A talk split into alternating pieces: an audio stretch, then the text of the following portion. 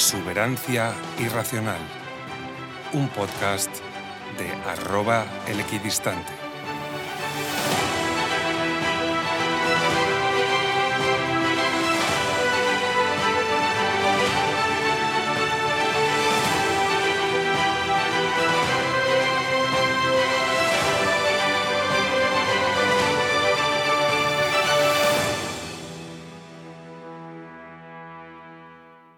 Bienvenidos a un nuevo episodio de Exuberancia Irracional, el podcast en el que te contamos historias de empresas, hablamos de política y te explicamos nociones básicas de inversión y bolsa.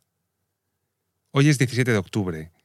Hace exactamente 45 años, dos familias madrileñas estaban expectantes por el nacimiento de sus hijos.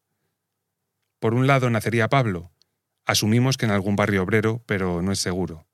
Y por otro nació Isabel, en el castizo barrio de Chamberí. Algunos años después, Isabel sigue viviendo en Chamberí, mientras que Pablo y su mujer Irene cogieron el ascensor social que según ellos no funciona y se trasladaron a Galapagar, a vivir el sueño español del chalet con piscina. Por lo visto, posteriormente aquello no fue una gran idea, puesto que ninguno de los dos vive ahí ahora mismo. Aún recuerda aquel programa de Ana Rosa Quintana con Pablo Iglesias, en el que Pablo le puso un salmorejo para comer. En el paseo previo por el Parque de Vallecas, Pablo le dijo a Ana Rosa que los políticos que viven en chalets son peligrosos y que él no se planteaba irse del barrio. Desde aquí le quiero mandar un fuerte abrazo a Isabel, porque hoy es su cumpleaños, pero sobre todo por haber conseguido que el otro cumpleañero, Pablo, ya no esté en la primera línea de la política y se dedique al radiopatio en YouTube. Felicidades y muchas gracias, Isabel. El episodio de hoy va a ser el primero de nociones de inversión y bolsa y para ello vamos a usar la sintonía que seguro que a algunos ya os suena del capítulo de la semana pasada. Y si no os suena, pues muy mal, porque eso significa que no me escucháis y os animo a que lo hagáis. Esta sintonía la usaremos a lo largo de todos los episodios en los que hablemos de estos temas. Easy money, easy money. You buy some land and houses too. You make it rich from the rent, or you'll be flat broke when the mortgage is due. Either way, it's fun when you play easy money. Easy money. Aviso. El contenido incluido en este podcast no implica ningún asesoramiento puntual, recurrente ni personalizado para inversores minoristas o profesionales. Se trata de una información general para dar a conocer la inversión y mejorar la educación financiera a través de este contenido. Easy money, easy money.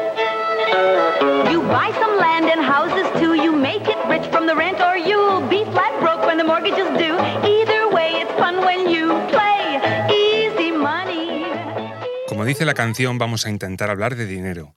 Y también vamos a tratar de que sea fácil, pero os adelanto que nada de lo que os cuente va a ser dinero fácil. Desde muy pequeño me han interesado mucho la bolsa y las finanzas. Es algo que heredé de mi abuelo, que era un apasionado del tema. El recuerdo más vivo que tengo de él es consultando las cotizaciones en los periódicos color salmón y apuntando cosas en su libreta con una letra minúscula que yo no lograba comprender. He sido un afortunado en la vida y ya desde pequeño mi abuelo me abrió una pequeña cartera de inversiones, que fue creciendo con los años.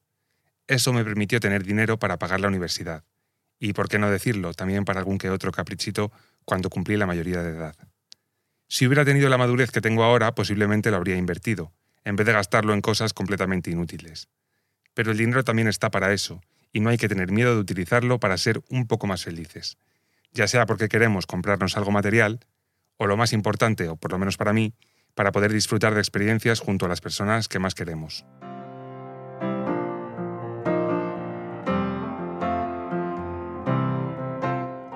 Lo primero que me gustaría hacer es definir qué es invertir.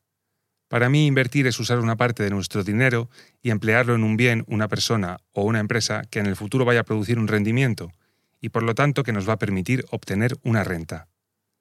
En España tenemos por desgracia muy poca cultura financiera. Lo normal es que la gente viva al día, ya que la mayoría no tiene capacidad de ahorro, pero el que la tiene tampoco se preocupa mucho de gestionar bien su dinero. Somos capaces de mirar durante días diferentes webs y tiendas para renovar la televisión y poder ahorrarnos, qué sé yo, 100 euros, pero en cambio el español medio no pierde mucho tiempo en ver qué hacer con sus ahorros. No son pocas las veces que me he encontrado en la sucursal bancaria a un pobre cliente, que no es lo mismo que un cliente pobre, sentado en una mesa siendo atendido por un comercial. La conversación es siempre la misma. El cliente dice, quiero el máximo rendimiento, pero con el mínimo riesgo. Y el comercial contesta, tengo justo lo que usted necesita. Puede ser muy directo. Esto es absolutamente imposible. Y lo que usted necesita, en este caso, es lo que al banco le viene bien. Como en cualquier otra cosa de la vida, no existe el beneficio sin riesgo. A no ser, por supuesto, que nos encontremos un tesoro, en cuyo caso ten por seguro que tampoco estará exento de riesgos, ya que Hacienda te reclamará su parte y te perseguirá para descubrir de dónde proviene esa riqueza repentina.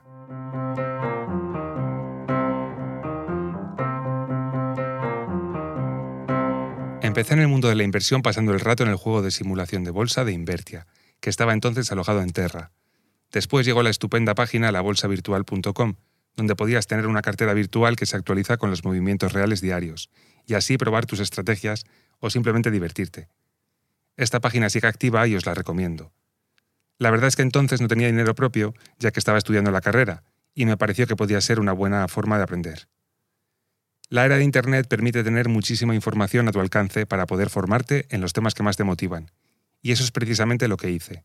Me empapé de todo el conocimiento que pude, leí todos los libros habidos y por haber, e hice los cursos que consideré oportunos, alguno malo y alguno peor. Y sobre todo me documenté de todas las estrategias disponibles.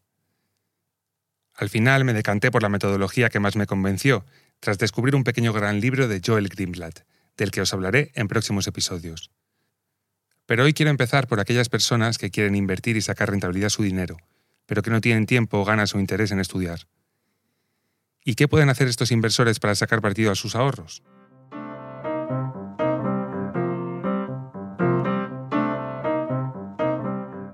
La gestión pasiva es la indicada para las personas que no quieren estar preocupadas por gestionar sus inversiones. Es una estrategia de inversión en renta fija o renta variable que consiste en replicar la evolución de un índice bursátil. En España, por ejemplo, el IBEX 35. Esto se hace de manera automática, metiendo el dinero en los llamados fondos indexados, que evolucionarán tal y como lo haga el índice de referencia que escojamos. De esta manera, nuestro dinero crecerá a medida que crezca dicho índice, o decrecerá a medida que decrezca. Es importante que pensemos en el largo plazo, que es cuando esta estrategia funciona, ya que no dependerá de las oscilaciones del mercado que afectan tanto a estrategias cortoplacistas. Y os preguntaréis, ¿cómo es posible que esto sea mejor que seleccionar las mejores empresas personalmente? Pues de hecho lo es. La gestión pasiva supera al 90% de los fondos de inversión de gestión activa históricamente. Ofrece además unas comisiones de gestión prácticamente nulas en comparación con la gestión activa, y esto te ofrece la posibilidad de invertir a muy bajo coste.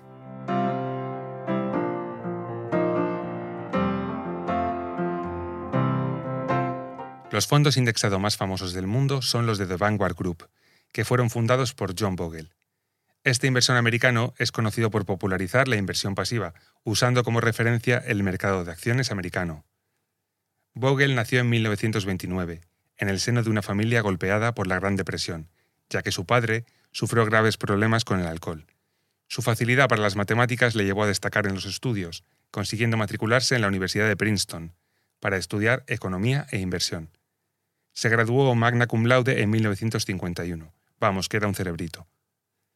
Después de un primer fracaso laboral, fundó en 1974 The Vanguard Group y creó el Vanguard 500 Index, el primer fondo indexado que podían adquirir los inversores particulares y que replica el índice SP500, de modo que inviertes en cada una de esas 500 empresas en la proporción que representen en el índice. En la actualidad el fondo maneja 8 billones con B de dólares. Os recomiendo, si queréis descubrir a John Bogle, el libro El pequeño libro para invertir con sentido común. Y si queréis profundizar aún más, tenéis disponible en español su libro llamado Cómo invertir en fondos de inversión con sentido común. Pero volvamos a los fondos indexados.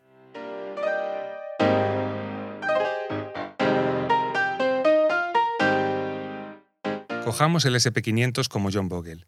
Este es uno de los índices más famosos del mundo y engloba a las 500 empresas más importantes de los Estados Unidos.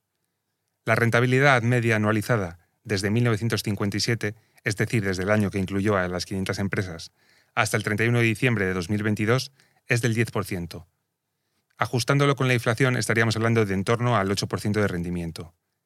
Esto quiere decir que si hubieses invertido 10.000 dólares en 1957 en un fondo indexado que se basa en este índice, a finales de 2022 tendrías en cartera sin contar con los dividendos y después de inflación aproximadamente 1,5 millones de dólares. Como veis, esta rentabilidad media del 8% funciona estupendamente gracias a la magia del interés compuesto, es decir, que a nuestro capital se le van acumulando los intereses anualmente y la suma del capital e intereses acumula nuevos intereses sucesivamente, generándose un efecto de bola de nieve. Dicen que Albert Einstein llamó al interés compuesto la fuerza más poderosa del universo.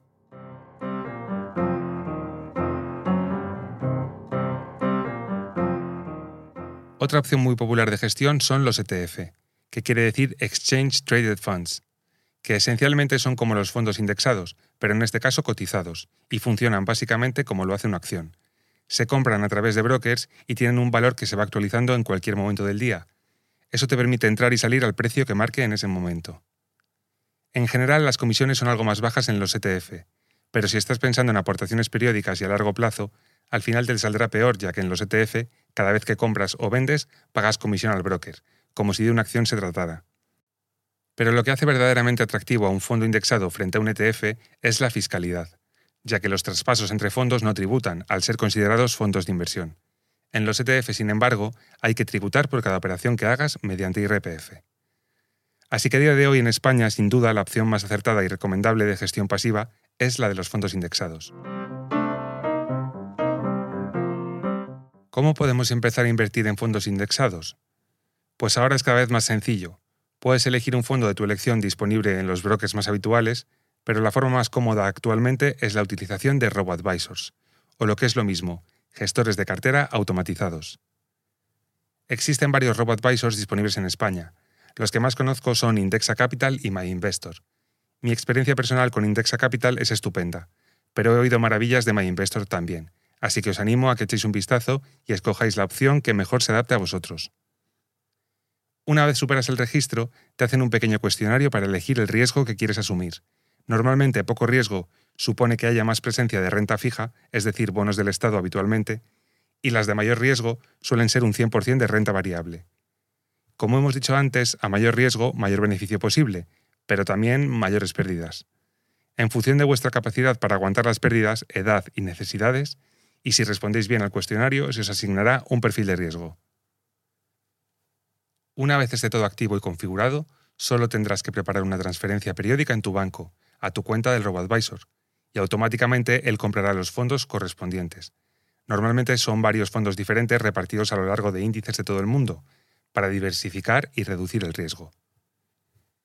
Las comisiones suelen ser muy bajas frente a la compra de fondos o acciones a través de bancos comerciales o brokers privados hay una comisión de gestión y una comisión de custodia, y suelen rondar, si los sumamos, entre el 0,5% y el 1,5% IVA incluido. Todos los detalles sobre en qué fondos está tu dinero invertido, los índices a los que replica y la evolución de tu cartera está disponible en la plataforma, junto con proyecciones de crecimiento o decrecimiento máximas y esperadas. Además, el hecho de automatizar la transferencia desde tu banco al RoboAdvisor te evita tener que hacerla manualmente y caer en las trampas de invertir más cuando todo va bien o de no invertir cuando todo va mal. Es justamente lo contrario de lo que hay que hacer, ya que el pánico es el mayor enemigo de la inversión en bolsa.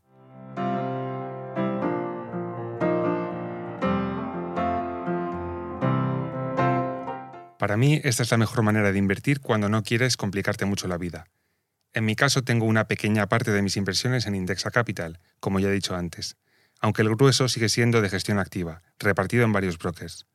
En mi opinión, el dinero que no necesitemos no debería estar muerto de risa en el banco, ya que la inflación es un impuesto silencioso que va arañando mes a mes tus ahorros.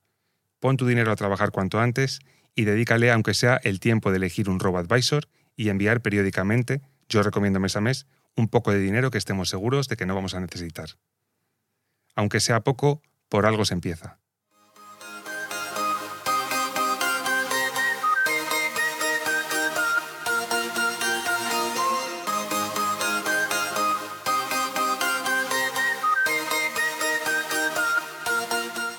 Espero que os haya gustado este episodio, el primero de Inversión y Bolsa, en el que os he contado un poco de mí y hemos hablado de John Bogle, de fondos indexados y de robo-advisors. Poco a poco os iré dando más información sobre gestión activa y la metodología que sigo para mis propias inversiones. Dadle mucho amor y si os apetece, compartidlo con quien le pueda interesar. Os recuerdo que podéis mandarme vuestras preguntas, comentarios o sugerencias a través de los audios de Spotify, la cuenta de X del podcast arroba exuberacional o a través de mi cuenta arroba el equidistante. Nos vemos pronto en un nuevo episodio de Exuberancia Irracional y hasta entonces, que tengáis una semana estupenda.